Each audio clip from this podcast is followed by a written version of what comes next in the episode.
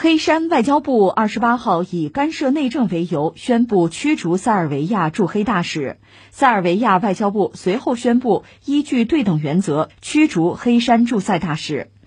黑山外交部当天发表声明说，塞尔维亚驻黑大使弗拉迪米尔·博若维奇长期不断的干涉黑山内政，行为和言论与外交官身份不符。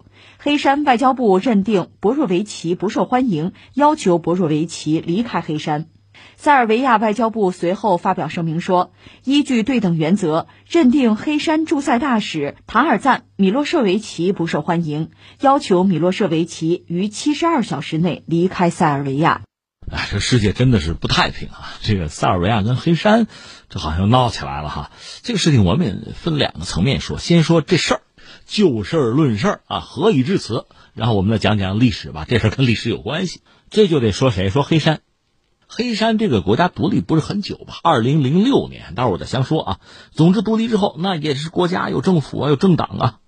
他二零零六年宣布独立，一直到现在这几十年吧。这个执政党叫什么呀？社会主义者民主党。你说，哎，这从名字上看望文生义吧？这社会主义者民主党，那是不是有社会主义观念，或者和原来这个世界上社会主义国家相对比较近呢？是不是亲俄罗斯啊？呃，喜欢塞尔维亚？错了，说反了。这个所谓社会主义者民主党亲谁啊？亲西方，而且在前段时间是不顾塞尔维亚和俄罗斯的感受和反对加入北约，这是他干的事儿。那是二零一七年。就黑山啊，加入北约，但是今年正好发生了个变化。八月份大选，这个所谓社会主义者民主党大选失败。就在前段时间呢，这得筹备新政府吧？谁上台呢？叫民主阵线。这民主阵线听名字亲西方吗？不是，他亲俄罗斯，亲塞尔维亚。你注意，是这么个局面。这是准备阻隔呀，要建立新政府。那现在此刻是什么状况呢？那个社会主义者民主党呢，这就要离任了。但是撂挑子之前闹了这么一出，跟塞尔维亚搞得很不愉快，双方互逐大使啊。这从外交层面，这已经相当激烈了。这客观上给新政府这等于挖坑。你要是关注美国最近这不是大选闹吗？就是特朗普这还不多几天了吧？这不一月份按说权力交接给拜登嘛，在他把权力给拜登之前，他的很多作为，你看美国国内媒体就讲这是挖坑呢，这给拜登挖坑呢。哎，现在我们看到黑山也出现这么一个状况，说清楚了吧？这叫就事论事这话可没完。呃，之所以能挖坑，之所以双方这个关系啊，现在到这样一个地步，咱还得扯两句历史，你才能看得更清楚。以前我们聊过塞尔维亚，话不重叙，我们现在要说的是黑山。黑山什么意思啊？黑色的山的意思。你说多明白？这谁说的？谁起的这个名字呀？意大利人，威尼斯人。所以你看啊，黑山有时候按音译可以译作蒙特内格罗。这个蒙特内格罗呢是意大利语，就是黑色的山的意思。黑山啊跟塞尔维亚本来关系非常不错，他到二零零六年才独立嘛，之前和塞尔维亚是抱团是一块儿的啊。说到黑山呢，我们还得提到塞尔维亚。这话说早了，十四世纪的事儿吧。当时巴尔干半岛被谁征服呢？奥斯曼土耳其。这又说到一个地儿，就是那个科索沃。你现在在网上搜科索沃战争吧，大概能找到两个不同的答案。一个科索沃战争呢，指的是一九九九年，就北约轰炸南联盟啊，那科索沃战争。还有一个科索沃战争早了，一三八九年，指的就是奥斯曼土耳其征服巴尔干半岛。当时呢。在科索沃这儿有一个决战，就当地人呢和入侵者展开一个殊死决战。那当地人里边最核心的就是塞尔维亚了，他的首领拉扎尔大公战死沙场。当然，他们干的也很漂亮，有塞族的刺客居然把奥斯曼土耳其苏丹给杀了。本来就是军心大乱，但是杀了奥斯曼土耳其的苏丹，他那儿子很厉害，居然稳定住军心，最终还是征服了巴尔干半岛。然后塞尔维亚就落入奥斯曼土耳其帝国的版图吧，最后就沦为一个行省，就等于被灭了国。后来到一八七六年是重新独立，这说的是塞尔维亚啊。但是呢，在这个巴尔干半岛吧，这西边沿海有一个地儿，是奥斯曼土耳其最终是没有征服。这个地儿叫什么呢？叫泽塔。那你说凭什么他活下来了？有山，蒂纳尔山脉的屏障作用吧，就把土耳其给挡住了。换句话说，不值当的吧。而泽塔这个地方就是日后黑山的雏形，当时巴尔干整个这个地区是奥斯曼土耳其掌控，而唯一不受奥斯曼土耳其统治的就是泽塔，而泽塔也是这个斯拉夫主权国家吧，斯拉夫人嘛。这个地儿一方面呢，塞尔维亚的势力曾经也覆盖；另一方面，这又是一个独立于塞族的一个小公国，一小实体。在今天，因为这黑山也独立了嘛，黑山的很多民族主义学者就说我们是独立的，独立于塞尔维亚呀。而且今天在那个地方，你看啊，能看到很多什么呢？意大利式的建筑，因为泽塔这地方不偏安一隅嘛。当年就说到威尼斯共和国。那时候没有意大利啊，威尼斯挣钱啊，商人嘛。威尼斯共和国在亚得里亚海的东岸不断的就搞据点，而这个泽塔这个地方呢是威尼斯的势力范围，所以这个地方会有这个意大利式的建筑，到今天也有。你要去旅游吧，沿海重镇嘛，有很多当年的老建筑。所以按照黑山的民族主义者的这个描述吧，就是黑山的沿海的旅游重镇。这个意大利的建筑吧，是黑山和欧洲很多这个文化文明往来的遗产。这是你塞尔维亚，塞尔维亚不是灭国吗？被奥斯曼土耳其占领吗？是你塞尔维亚不具备的。哎，我我很独特啊，我一直活下来了，我历史没有断。然后我跟你说个事儿，这不是段子，真事儿哈。你看，一九零四到零五年日俄战争，这我们中国人心中永远的痛，对吧？当时是沙俄和日本打了一仗，那战场在中国嘛。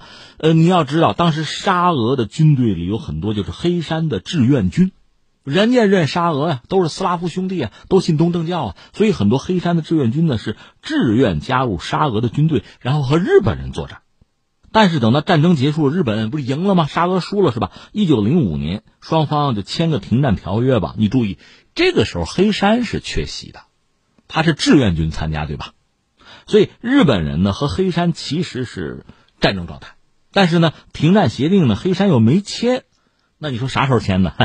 有意思了，二零零六年签的，为什么呀？因为二零零六年黑山才独立，之前它是南斯拉夫的一部分嘛，怎么签停战协定啊？所以日本人是等到二零零六年才和黑山，当时是这个日本首相特使嘛，跑到黑山递交国书啊，双方签停战协定，一算，嚯，迟到了一百零一年。这就说这这一百零一年 黑山是怎么状况啊？你看啊，呃，后来我们知道塞尔维亚不就复国了吗？咱就跳着说了，一战你还知道吧？这个最早那个导火索不就是奥匈帝国的皇储，就斐迪南大公夫妇不是被塞尔维亚民族主义者刺杀吗？然后一战就打起来了，奥匈是向塞尔维亚宣战，塞尔维亚后边就是沙俄呀，这不就打起来了吗？黑山呢，当时是一个独立的国家，但是他支持塞尔维亚，也想捞一把嘛，得点好处嘛，结果他就等于站队选边站了，结果就倒霉了。就一战期间吧，黑山是被。呃，同盟国占领就是德国、奥匈帝国就被他们给占了，全境备战。你看啊，奥斯曼土耳其都没把他打下来，最后被一战的这个德国为首的同盟国给打下来了。但是没多久呢，这德国打败了，奥匈帝国也解体了，所以撤出来吧。所以黑山等于说有叫不叫独立的吧，就回到战前的状态了。但是还没等缓过神来呢，你知道黑山被谁占了？塞尔维亚。你说啊，那不一家子吗？你也可以说一家子，因为双方的人民从语言到这个宗教，东正教哈，基本上是一波的，那关系也比较不错吧。但是对塞尔维亚来讲，黑山这个地方不大，但很重要啊。塞尔维亚既然复国，把黑山顺便拿下，也不单是黑山了。之后，在巴尔干半岛呢，还是要建立国家。当时主要是这个塞尔维亚、克罗地亚和斯洛文尼亚凑在一块搞了一个王国。三家啊，三足并立，一个王国。再后来进化呢，叫南斯拉夫王国。再后来这儿被纳粹又占了。你看那个瓦尔特保卫萨拉热窝啊，就是二战期间的事情了。当然有一个民族英雄铁托，这是国际反法西斯联盟里边的一员吧。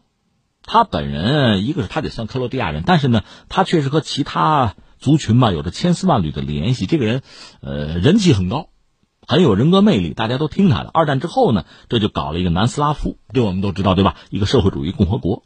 当时呢，南斯拉夫本身这个塞族人啊，从规模上讲是最大，地位相对比较强势吧。那怎么领导，怎么管？铁托当时就是这样吧。南斯拉夫境内的民族主要是三个嘛，就是塞族、克族、斯洛文尼亚是吧？这三族再细分一下吧。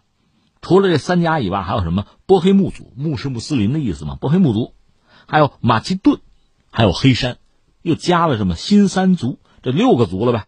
它本身也是六个加盟共和国，对吧？但是在铁托死了以后，南斯拉夫难以为继，这个国家就解体了。解体之后就很多加盟共和国独立嘛，唯独塞尔维亚和黑山这哥俩抱团这叫南斯拉夫联盟，就所谓南联盟。你看，一九九九年北约轰炸南联盟，炸的就是南斯拉夫联盟，确切点都两家，一个塞尔维亚，一个是黑山。到二零零六年，黑山搞了一个独立公投，正式和塞尔维亚才分的家。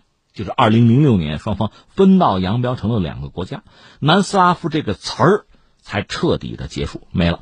这就回到刚开始我们聊的，那作为执政者呢，实际上是倒向西方，因为塞尔维亚嘛遭到西方的轰炸，科索沃也给独立出去了，日子过得很紧吧？呃，他们倒向西方，甚至加入北约，但是时移时移啊，如今作为执政者啊，那很可能又开始倒向塞尔维亚和俄罗斯了。这个局势又在发生变化，正是在这个大的震荡过程之中，两国的关系，就塞尔维亚和黑山的关系出现一个小波折。但是总的来说，你一听，哦，原来这样，那没什么呀。等到新内阁组建完成，新政府走马上任，那相信两国的关系就缓和下来了嘛。现在塞尔维亚就陪你玩玩呗，把这个动作做足了，不就是了吗？等一等就是了，大约是这个样子。